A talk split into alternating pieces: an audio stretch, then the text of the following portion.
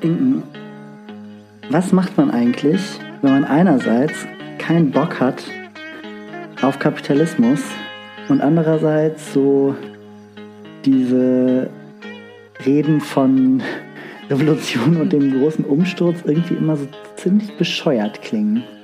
Weil so unrealistisch scheinen. Mhm. Ich weiß es auch nicht. Aber vielleicht muss man dann einfach schon mal irgendwie klein anfangen. Mit den Sachen, wo man halt selber schon was machen kann und wirkmächtig werden kann. Es gibt ja Menschen, die tatsächlich ihr Geld teilen und die solidarische Ökonomie leben, so nennen sie das. Also die ja, Einkommen zusammenwerfen, manche Leute auch ihr Erbe, da gibt es ziemlich viele verschiedene Modelle, wie man das dann ganz genau organisiert. Aber auf jeden Fall Gemeinschaften, die sich mit ein paar Leuten zusammentun und ihr Geld teilen und dadurch zusammen sicherer sind. Und irgendwie auch kommunistischer leben? Vielleicht. Wir haben dazu ein Buch ausgegraben, das wir, das ich jedenfalls ziemlich interessant fand. Das heißt Finanzkoop oder Revolution in Zeitlupe. Und für diese Folge haben wir mit den Autorinnen dieses Buchs gesprochen, die seit mittlerweile 20 Jahren ihr Geld solidarisch miteinander teilen. Ja. Und das Nachwort in dem Buch hat eine ziemlich großartige Theoretikerin geschrieben, nämlich Bini Adamczak. Und ich würde gerne mal einen kleinen Teil daraus vorlesen. Nehmt euch ein Kissen. Es gibt Vorlesestunde mit Valentin. Onkel Valentin liest vor.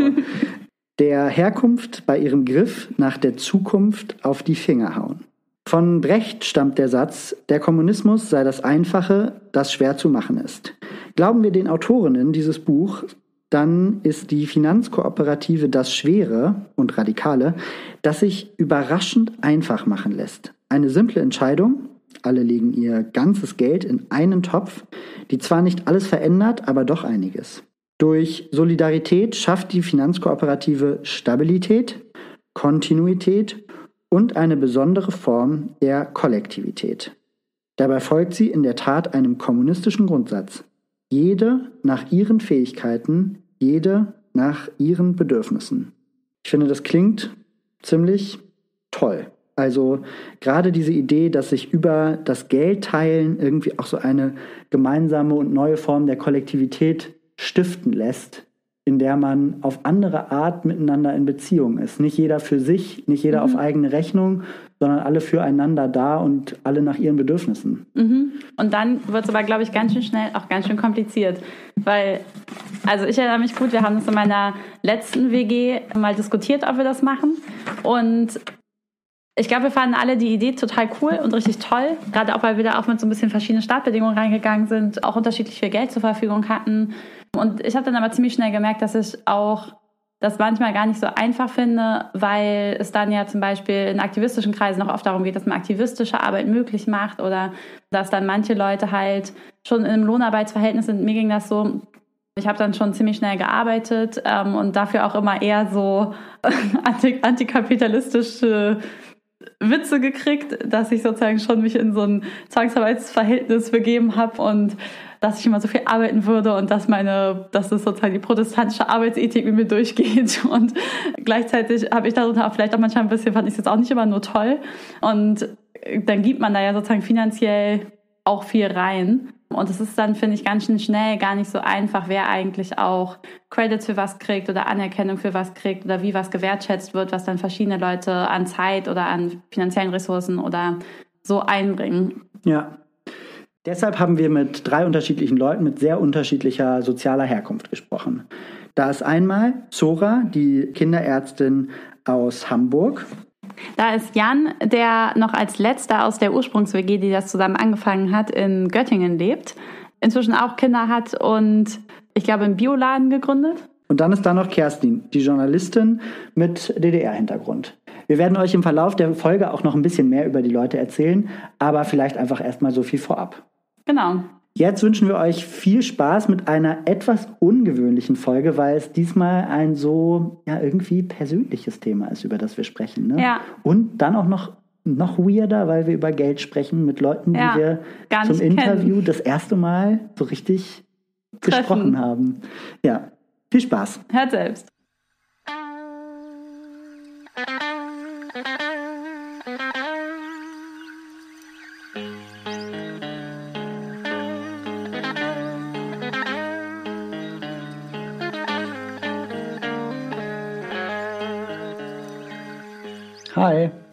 Hallo Zora.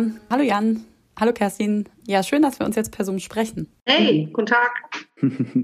Hallo. Hi, haben jetzt, glaube ich, schon die bestimmt sechste Folge im Zoom. Oft machen wir es ja wegen Corona, aber heute auch, weil wir mit Menschen aus der Finanzkoop sprechen, die auch an verschiedenen Orten sind. Das heißt, heute haben wir auch die Chance, einfach über Zoom mit drei Menschen in Kontakt zu kommen, die Finanzkoop zusammen äh, schon seit 20 Jahren betreiben oder die ihr sozusagen vor über 20 Jahren gegründet habt und in der ihr lebt, könnte man fast sagen, auch wenn das jetzt irgendwie nicht örtlich so ist.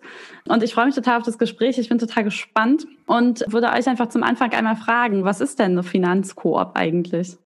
Tja, also ich kann nur sagen, was unsere Finanzkoop ist. Also unsere Finanzkoop besteht aus sieben Erwachsenen, mittlerweile mit vier Kindern, die sich am Anfang mal ursprünglich zu fünf zusammengetan haben in der WG und beschlossen haben, wir probieren jetzt einfach mal, wie das ist, das Geld zusammenzulegen, was jede und jeder so monatlich hat. Und das hat sich dann verändert über all die Zeit und die Jahre. Und daraus ist ja sozusagen so eine Art Finanzkollektiv geworden, wo wir nicht mehr zusammen wohnen, keine Liebesbeziehungen untereinander haben, auch in verschiedenen Städten leider mittlerweile längst schon wohnen aber eben unser Geld teilen, also wie man das sonst so eher in familiären Kontexten kennt. Das ist unsere Finanzform. Und wie sieht das dann äh, konkret aus? Also wie trefft ihr euch regelmäßig oder wie gestaltet ihr dieses Geldteilen dann? Wie organisiert ihr euch? Ja, das hat sich natürlich über die Zeit gewandelt. Am Anfang hatten wir einen WG-Küchentisch und es gab so eine hm, Kiste und alle hatten halt so ihre Portemonnaies. Und jetzt ist es so, dass wir uns ungefähr alle sechs bis acht Wochen reihum in den verschiedenen Städten treffen. Im Moment leider auch eher auf Zoom, aber ansonsten eben ja ein Wochenende so spätestens alle zwei Monate. Und zwischendurch kommunizieren wir halt über soziale Medien oder Handy oder auch manchmal gar nicht so viel. Und dann ja, besprechen wir unsere jeweiligen Leben und natürlich alle Aspekte, die auch am Ende was mit Geld zu tun haben. Aber vor allem geht es darum, genau, wer macht gerade was, wer braucht was, wer will was nicht mehr machen, Verreisen, Projekte, Unglück, Glück, Anschaffungen. Aber am meisten sprechen wir hm, eigentlich über, ich sag mal, ja, die persönlichen Dinge des Lebens. Aber natürlich hat am Ende alles irgendwie auch was mit Geld zu tun. Ne? Das genau ist, glaube ich, das Besondere, dass das in vielen anderen freundschaftlichen Beziehungen manchmal so hinten runterfällt. Dass es zwar um Ideen, Gedanken, Vorhaben geht, aber gar nicht unbedingt darum, so und jetzt machen wir das irgendwie zusammen, auch mit dem Geld, was es braucht, zum Beispiel. Also eigentlich nicht nur eine Finanzkoop, sondern eigentlich so eine Lebenskoop, wo aber finanzielles auch eine wichtige Rolle spielt. Ja, also ich glaube, finanzielles spielt für fast alle Personen eine wichtige Rolle. Das ist ja nichts, was uns von allen anderen unterscheidet. Das Besondere ist, dass wir halt sagen, wir, wir teilen das Geld und nicht irgendwie in Form von irgendeiner Zuteilung. Jeder, jede kriegt gleich viel pro Monat, sondern ganz klar bedürfnisorientiert. Wir haben ein gemeinsames Konto beziehungsweise zwei aus verschiedensten organisatorischen Gründen. Alle haben Karten, Zugriffsrechte, Online-Banking, Kreditkartennummern und äh, genau, alle Gehälter gehen da drauf, alle Mieten, alles, was man so braucht, geht davon ab. Insofern ist das maximal transparent. Genau, und dann hat es sich über die Zeit eben weiterentwickelt, dass auch solche Gelder wie Erbe, größere Geldgeschenke und so, dass wir die auch gemeinsam verwalten.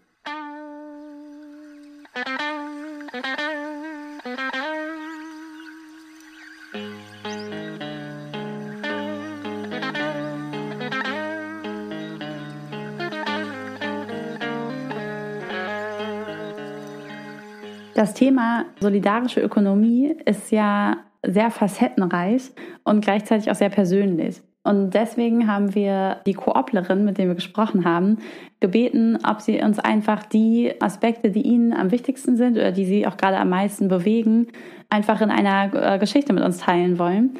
Und der erste, der uns jetzt was erzählt, ist Jan. Und Jan wird im Buch so beschrieben. Ich lese euch das mal kurz vor. Jan, 44, lebt als letzter seiner Art in Göttingen. Ein Schub, äh, da hat die WG zusammengelebt, aus der die Koop entstanden ist.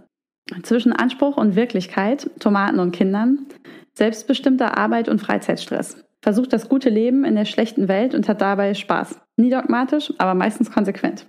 Versucht die Welt immer noch besser zu machen und stellt sie in Frage, doch nie die FC. Genau, und Jan erzählt uns jetzt eine Geschichte über besondere Wünsche und große Tiere. Die Finanzkorb prägt meinen Alltag Weniger als ich es früher gemacht habe, weil wir nicht mehr in einer Stadt wohnen natürlich. Aber im Grunde jedes Mal, wenn ich was auch immer mir kaufe oder jemandem Geld leihe oder jemanden zum Essen einlade oder was auch immer, ist die Finanzkorb ja irgendwie mit dabei. Also ich meine, es gibt ja relativ wenig Sachen, die man ohne Geld machen kann. Und dann ist sie immer dabei. Und sie macht, dass ich wahrscheinlich mehr darüber rede, was ich mit meinem Geld mache, also offen. Also wir haben immer so eine Kohlerunde, wo wir sagen, was haben wir an größeren Ausgaben, was haben wir so vor, als ich es machen würde ohne Finanzkorb. Aber äh, dafür muss ich weniger drüber nachdenken, weil das machen wir dann alle zusammen. Und es ist natürlich eine, es gehört eine gewisse Offenheit dazu, weil ich muss mich natürlich auch in Frage stellen lassen mit dem, was ich tue oder was ich an Bedürfnissen habe oder wie ich ja, weiß ich nicht. Bei mir ist es zum Beispiel Reise, also ein auch eher schwieriges Thema natürlich immer wieder, weil alle Leute sehr unterschiedlich sind, in wie sie reisen, warum sie Urlaub machen oder wie sie Urlaub machen oder ob sie überhaupt Urlaub machen.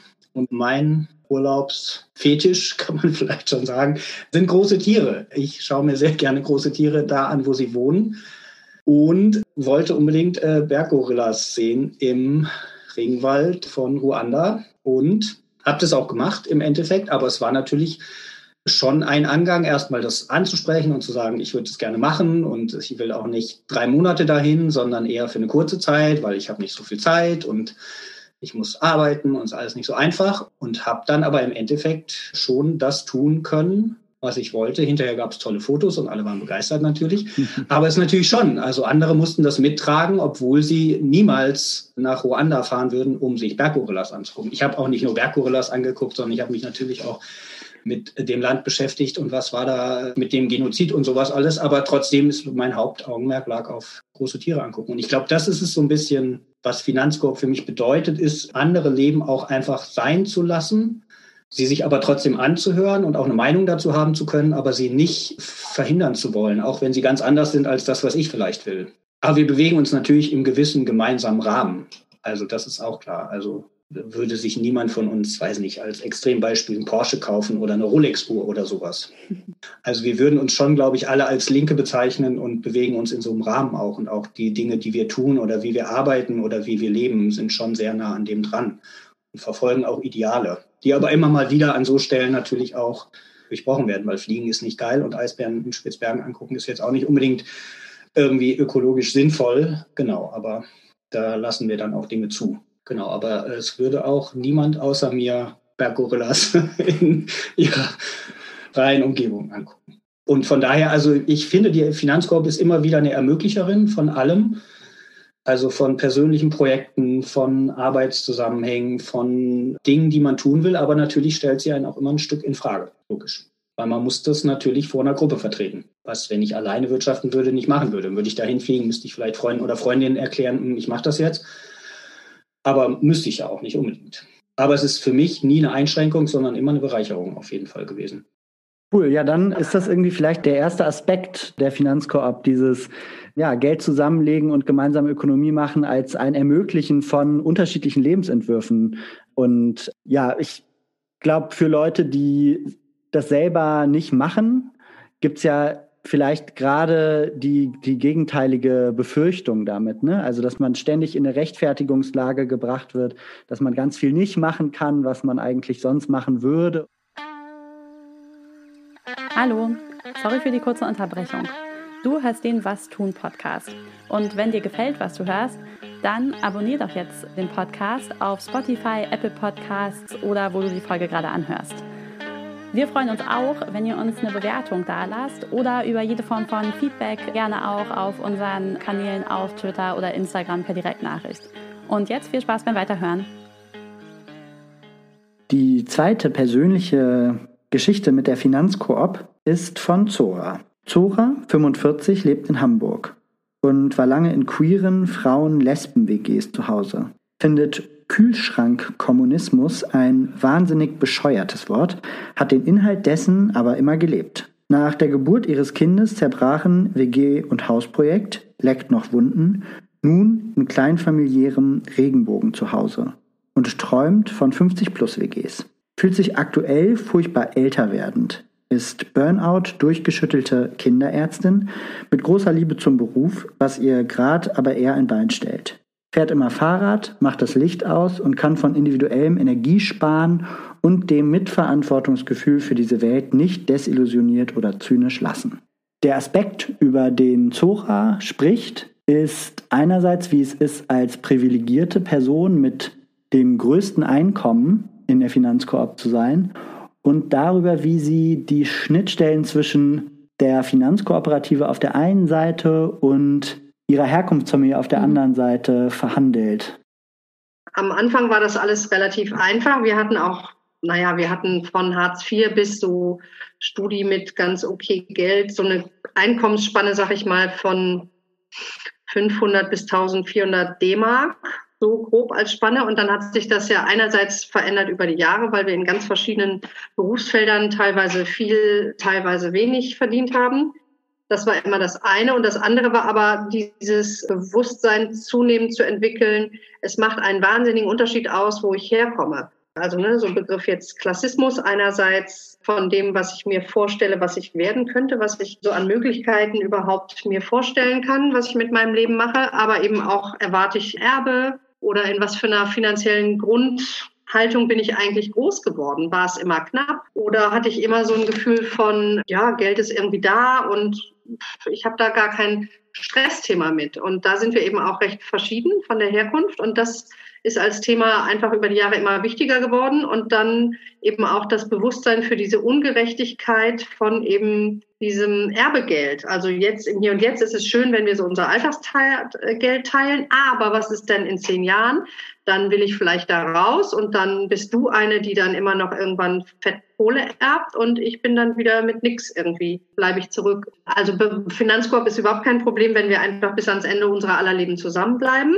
Das ist schon auch klar. Aber über dieses Thema Ausstieg, möglicher Ausstieg, kommt dann eben immer auch sowas rein. Wer steht denn dann wieder, wenn es die F10 nicht mehr gibt? Und ist es nicht eigentlich total grundlegend wichtig, dass wir eben über solche Gelder auch sprechen, die teilweise ja gar nicht real da sind, aber irgendwann vielleicht kommen. Und also wäre Finanzkoop für immer, dann wäre das mit Erbe und Herkunft alles überhaupt kein Thema.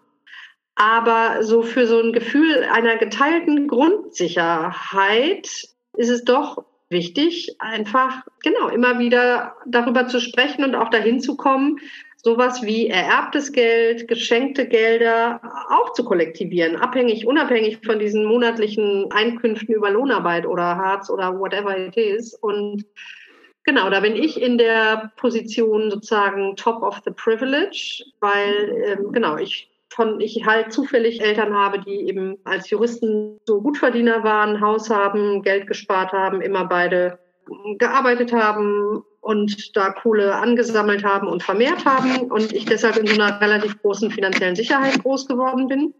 Und das auch lange mir nicht klar war, wie viel das eigentlich ausmacht und wie anders es ist, wenn man das nicht hat. Das ist ja immer bei allen Diskriminierungs- und Unterschiedsformen eben so dieser Erkenntnisprozess, Genau, und der, den hätte ich ohne die Finanzkoop, glaube ich, überhaupt nicht so gehabt, vermute ich mal.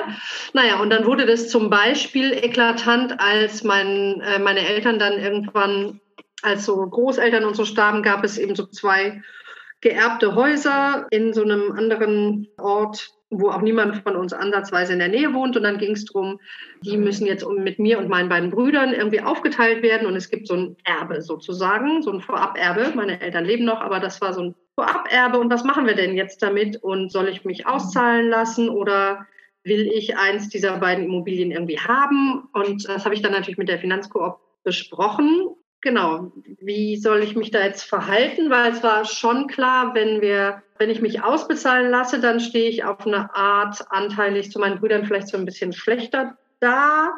Und vielleicht wäre es auch ganz attraktiv, wenn wir uns mal diesem Thema, wir haben zusammen so eine komische Immobilie und verwalten die irgendwie gut, auf gute Art uns dem nähern. Aber da hatte ehrlich gesagt überhaupt niemand ansatzweise auch nur Bock drauf. Naja, und dann habe ich das eben mit denen besprochen und also mit der FC besprochen, meine ich, und dann äh, mit meinen Eltern wiederum. Und die waren dann natürlich total entsetzt, weil sie zwar einerseits wissen, dass es eine Finanzkorb in meinem Leben irgendwie gibt, aber dass es irgendwie mit so einer Entscheidung dann was zu tun hat, das haben sie halt dadurch, dass sie das immer verdrängt haben, äh, vollkommen ausgeblendet und waren dann total entsetzt, dass ich mit wildfremden Leuten irgendwie sowas Wichtiges überhaupt bespreche.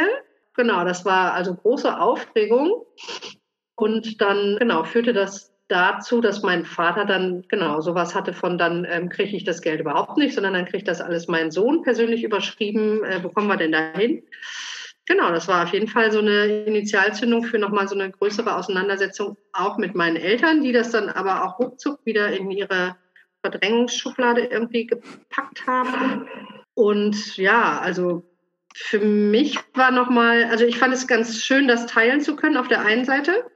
Naja, und auf der anderen Seite ist es immer wieder, ja, es ist eine schwierige Rolle, finde ich, die zu sein, die irgendwie so ja, Erbe dann verwalten soll. Und ich, ich will das ja überhaupt nicht alleine am Arsch haben. Und wenn es dann, genau, sowas ist wie so ein Haus, das will ich alles nicht. Und dann hat man jetzt aber da so einen großen Geldbetrag. Und was machen wir denn jetzt damit? Und ja, das ist auch ein Thema, das ist längst nicht fertig. Also da sind wir immer wieder ja sehr dran, weil das jetzt sich häuft. Ne? Wir werden alle älter, unsere Eltern werden älter, sterben.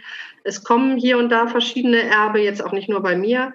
Und wie, wie geht man damit gut um? So, was machen wir mit Geld? Sinnvolles? Wollen wir es alles verschenken? Wollen wir das irgendwie in irgendeiner Art anlegen? Lassen wir es rumliegen, bis wir wissen, was wir damit wollen? Das ist einfach ein total interessantes Thema und es ist total schön, das mit vielen Leuten so besprechen zu können in so einem vertrauten Rahmen, weil auch das, glaube ich, ja, viele andere ja mit sich ausmachen und das auch in der linken Szene habe ich den Eindruck nicht so richtig Thema ist, weil das ist ja so schambesetzt auch. Geld haben ist ja schambesetzt. Keins haben ist auch schambesetzt. Ist ganz anders. Ich will das auch gar nicht irgendwie werten, aber ja, es ist, glaube ich, gut, mit solchen Themen irgendwie mehr so rauszukommen. Du hast es jetzt sogar gerade schon ähm, angesprochen, Zora, und ich habe das äh, mir auch gerade aufgeschrieben, dass ich jetzt irgendwie echt spannend finde, dass ich das, dass ich das Gefühl habe, in Jans Geschichte eben war Scham mit so Bedürfnissen und Wünschen irgendwie auch schon ein Thema. Also mit so, dann wünsche ich mir halt die große Reise zu machen und weiß aber, dass Leute es nicht gut finden werden und möchte es aber vielleicht trotzdem machen. Und wenn dann halt dann zum Beispiel so eine Finanzkoop auf lange Zeit haben will, dann kann man vielleicht so Wünsche auch oder will man Wünsche vielleicht auch nicht für immer zurückstellen aus so einem, aus so einem Gefühl heraus, dass, dass man sich vielleicht irgendwie schämt dafür, die zu haben oder so.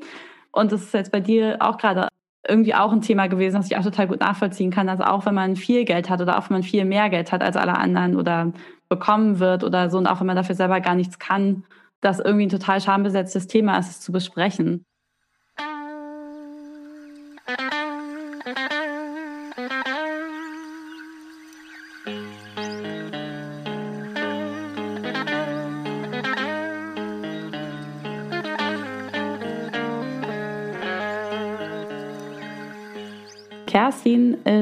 46, Journalistin mit Angst vor schlechten Nachrichten und Schreibblockaden. Seit vier Jahren Mutter, DDR-Kind. Glaubt vielleicht auch deshalb, Nazis gegen den Wind riechen zu können.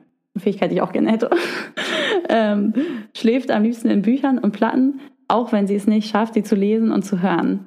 Steht, sitzt und läuft lieber draußen als drinnen. Und Kerstin erzählt davon, wie die Finanzkoop unterstützen kann, wenn man mal nicht mehr weiter weiß und von der Schnittstelle von solidarischer Ökonomie und staatlicher Bürokratie. Es ging jetzt um zwei Themen, die finde ich nachvollziehbar mit so Scham oder auch so ein Gefühl von schamhaft besetzten Privilegien zu tun hat, nämlich so Luxuswünsche oder Erbe, große, also größere Erbschaften. Jetzt nicht nur irgendwie so ein soziales Erbe, sondern tatsächliches äh, finanzielles Erbe. Und ich äh, hatte lange Jahre auch das Gefühl, dass ich mit diesen, mit solchen Sachen nicht so ein Problem habe. Also das hat mich nicht so umgetrieben. Also weder das, dass ich irgendwie große Wünsche hätte, zumindest vermeintlich, oder dass ich jetzt so ein schweres Erbe mit mir herumtrage, finanziell gesehen. Bin ich auch total dankbar für, dass ich das nicht verhandeln musste, beides nicht. Aber äh, auf der anderen Seite gibt es natürlich auch Dinge, die genau die auch ganz anders schamhaft besetzt sein können, nämlich das, was Zora gerade meinte, auch kein Geld zu haben oder auch einfach keine Ausbildung zu haben, kein keinen Beruf zu haben, keine Aussicht auf einen Beruf zu haben, der äh, gut bezahlt ist und oder ähnlich gut bezahlt ist wie jetzt auf die Finanzkoop gesehen, äh, ihn andere haben oder ihn sich auch selbst geben über ja so den Berufs, den beruflichen Entwurf, das Konzept, das dann halt zum Tragen kommt. Und auch das, finde ich, habe ich erfahren als eine große Erleichterung, weil man also sich da drin in dieser Gruppe mit zu öffnen, also zu sagen, ich okay, ich habe kein Geld, ich habe auch keinen Job in Aussicht, der hier irgendwie der irgendwie sinnvoll wäre von dem Einkommen, das, das, das wir auch brauchen. was machen wir jetzt, was mache ich jetzt? Und dass es dann einfach einen Zuspruch auch gibt, nicht, also eben nicht zu sagen, naja, ist doch egal, wir haben doch genug oder das ist ja total scheiße, such dir einen Job, sondern okay, also du bist in der gleichen Situation wie viele andere Leute auch und dafür gibt es, da gibt es einen Anspruch auf soziale Leistungen, also auf staatliche Leistungen und das müssen wir jetzt irgendwie machen, das musst du auch machen und das geht auch. Aber ich weiß, dass es einfach mir über mehrere Jahre einfach so eine Sicherheit gegeben hat, okay, das ist jetzt so, es, es, es wird sich so schnell nicht ändern, ich versuche was dran zu ändern, aber eben in dem Tempo und in dem wie, so wie ich es halt kann und nicht so, wie ich es müsste. Wenn mir irgendwie halt so eine Jobcenter-Sachbearbeiterin irgendwie sagt, ja, jetzt muss aber mal langsam mal was hier passieren.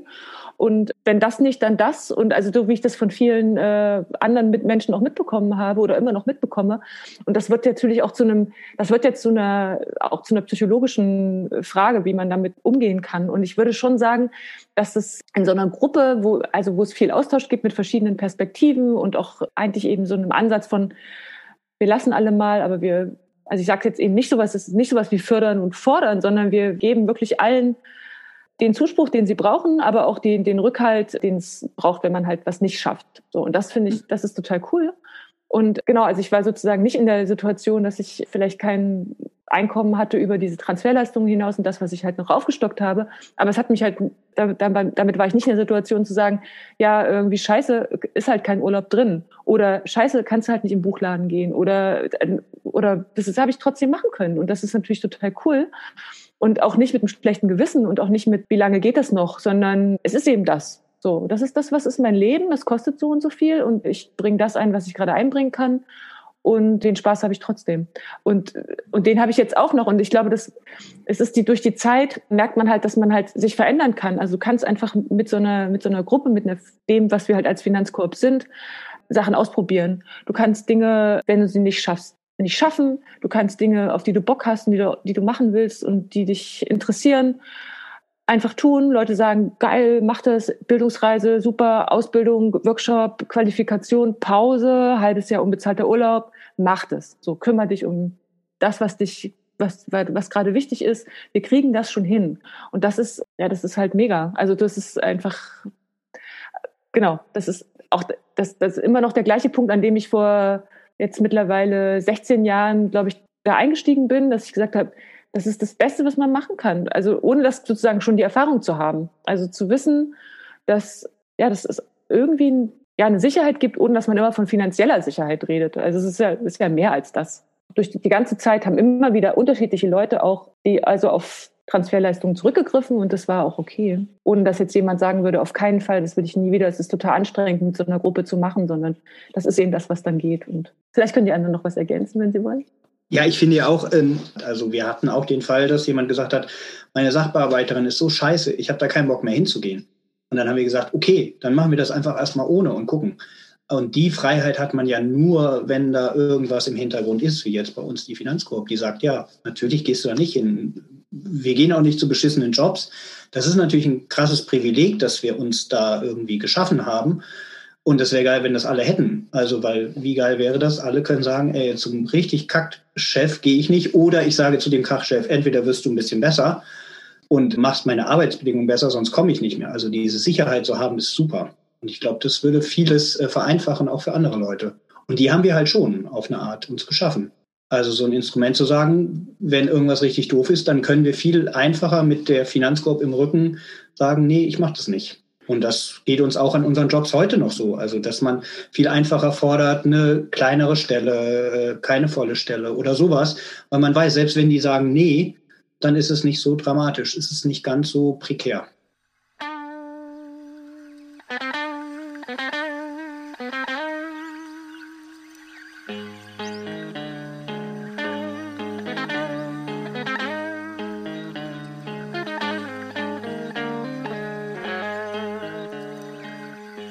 Denke, viele unserer Hörerinnen fragen sich jetzt so ein bisschen, mega cool, das will ich auch.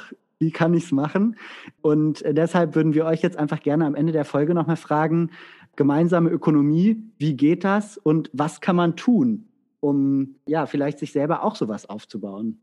Ich glaube, ich kann da total gut was zu sagen, weil ich vor ein paar Monaten erst erfahren habe, dass drei von meinen ziemlich guten Freundinnen über die Zeit, also auch wir hatten in der Zeit schon Kontakt, eine Finanzkorb miteinander angefangen haben, obwohl sie unsere Finanzkorb auch schon total lange kennen. Und ich mich an einzelnen Stellen auch erinnere, dass sie gesagt haben, oh, das wäre gar nichts für mich oder das ist ja total schwierig oder genau dieser Rechtfertigungsaspekt immer so im Vordergrund stand, mit, oh, mit so vielen Leuten über irgendwas reden, was man gerne machen will und so nervt voll ab. Und jetzt haben sie sozusagen hinter unserem Rücken, sage ich mal, haben sie den Finanzkorb aufgemacht. Und das liegt nicht daran, dass, sie, dass es ihnen plötzlich ganz anders geht als noch vor zehn Jahren, sondern dass es trotzdem, dass es sozusagen durch die Zeit auch mit dem Erleben, wie wir das so machen, dass es bei uns ja auch nicht eben nicht nur Konflikte gibt, sondern halt auch viele positive Erfahrungen und auch das Buch, muss man sagen, vielen Leuten, die, die uns schon ewig kennen, das nochmal eröffnet hat, wie viel, ja, also wie viel Visionäres da auch drin steckt. Also, dass man wirklich sagt, jetzt haben wir halt viel darüber geredet, ne, dass es uns, das, was es uns leichter macht oder dass es irgendwie nicht so schwierig ist, irgendwie mit irgendwelchen scheiß kapitalistischen Strukturen, irgendwie so kann man sich jetzt hier auf die Schulter klopfen und sagen, schön, dass wir das irgendwie besser hinkriegen. Nee, es geht natürlich nicht darum, es nur besser hinzukriegen, sondern es geht natürlich darum, was anders zu machen. Und das ist, glaube ich, manchen Leuten nochmal klarer geworden. Also, dass es halt nicht nur so eine, so eine weiche Struktur ist, wo man dann halt schön weicher fällt, sondern dass es tatsächlich auch, ja, also dass es eine praktische Solidarität gibt, die man auch weitertragen kann, an der auch nicht nur wir als kleine Gruppe mit den vier Kids und vielleicht noch ab und zu mal irgendjemandem, der davon was Positives abgewinnt, sondern es geht einfach schon darum, dass man das als erweitern kann und dass es dann halt mehr Leute sind und mehr Menschen gibt und dass man noch mehr Menschen unterstützen kann und auch das Konzept des Ausgleichens, also als Solidarprinzip auch wirklich praktizieren kann. Und das ist, glaube ich, das, was Genau, worüber, weswegen ich natürlich nicht denke, die sind ja doof, jetzt machen die einfach so eine Finanzkorb hinter, also ohne mir das zu sagen. Vielleicht will ich ja mit denen lieber Finanzkorb machen, sondern ich denke mir einfach, ich hoffe, dass ich es hinkriege, sagen, hey, wie cool ist das denn? Die machen jetzt auch eine. Und sie machen sie ganz anders auf eine Art als wir, aber sie machen sie halt auch ein bisschen so, nachdem sie das Buch gelesen haben, so wie wir. Und, und ich weiß, dass sie das cool machen werden. Und auch nicht, damit sie nur weicher fallen, sondern weil sie halt einfach was anders machen wollen und nicht irgendwie ewig weiter alleine vor sich hin muddeln, sondern auch mal Entscheidungen treffen wollen können, die man vielleicht einfach sonst nicht treffen könnte. Und genau, ich glaube, da ist noch ganz schön viel drin und die, das freut mich total. Also ich fand das Buch, glaub, auf jeden ist, Fall, ah. das Buch ist auf jeden Fall ein super Startpunkt, um sich nochmal damit stärker auseinanderzusetzen. Einfach weil da einfach über, ich weiß nicht, wie viele Seiten das Buch genau hat. Ich gucke einmal kurz rein ungefähr 180 Seiten nochmal sehr systematisch einfach erzählt wird, welche Aspekte in so einer gemeinsamen Ökonomie sich tatsächlich verändern und was daran cool sein kann, was daran auch irgendwie witzig, zum Teil absurd oder völlig neu für jemanden, der das nicht macht, ist. Und wenn ihr jetzt aber so, ja, so richtig hands-on einfach einmal sagt, so, okay, was sind die ersten Schritte, wenn die Leute jetzt Lust drauf haben, das in ihrer WG zu machen? Wenn Leute in ihrer WG sitzen, jetzt zusammen diesen Podcast vielleicht gehört haben und jetzt am WG-Tisch zusammenkommen und fragen, okay, ja, was tun? Wie können wir das auch auf die Kette kriegen? Was könnt ihr denen mitgeben? Also ich würde sagen, und das sage ich auch oft, äh, also man kriegt natürlich öfter so Fragen von Leuten, ich würde einfach sagen, anfangen und gucken, was, was will man eigentlich damit? Und alle machen das ganz anders und es gibt andere Finanzkorps, die machen das komplett anders als wir, strukturierter, weniger strukturiert. Einfach anfangen und probieren und dann drauf kommen, was will man, wo will man hin. Also ich glaube, es gibt kein Rezept oder es gibt auch nicht was, nimm nur die besten Freunde oder Freundinnen oder was auch immer. Also oder verdient auf am besten gleich viel Geld oder was, was auch immer. Also es gibt kein Rezept. Ich glaube einfach loslegen und reinspringen und gucken, was passiert und sich von dem, was passiert, treiben lassen. Das machen wir seit 20 Jahren im Endeffekt. Also wir haben ja kein großes Konzept gehabt am Anfang, sondern wir sind reingesprungen und schwimmen seit 20 Jahren in diesem großen Teich der Finanzkorb und äh, oder Fluss oder wie auch immer und finden es gut und manchmal ist es anstrengend und manchmal ist es eine Hängematte und manchmal ist es an sich arbeiten und ja, Probleme lösen, wenn sie auftauchen. Sehr schön. Genau, einfach machen. Wenn man in der WG ist, ist es ja total einfach. Wenn man nicht in der WG ist, braucht man halt ein Konto, wo viele Leute drauf Zugriff haben. Das gibt es nicht bei jeder Bank.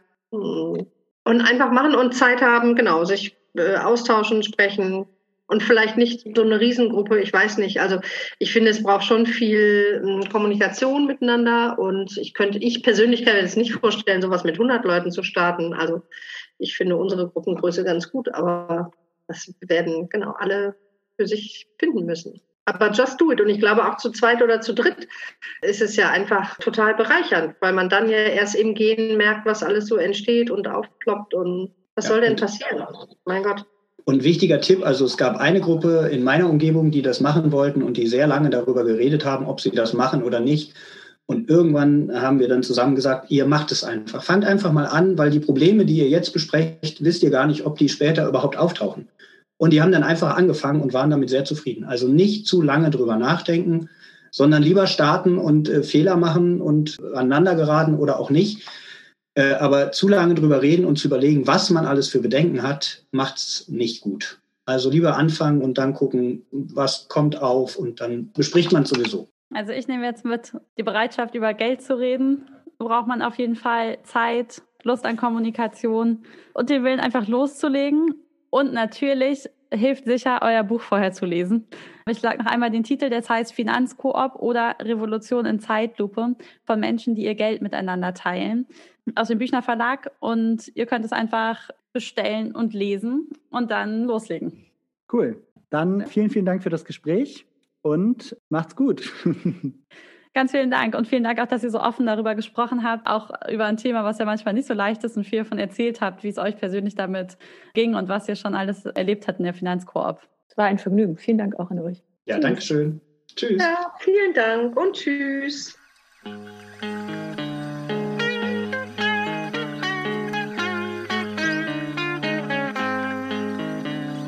Das war der Was tun Podcast.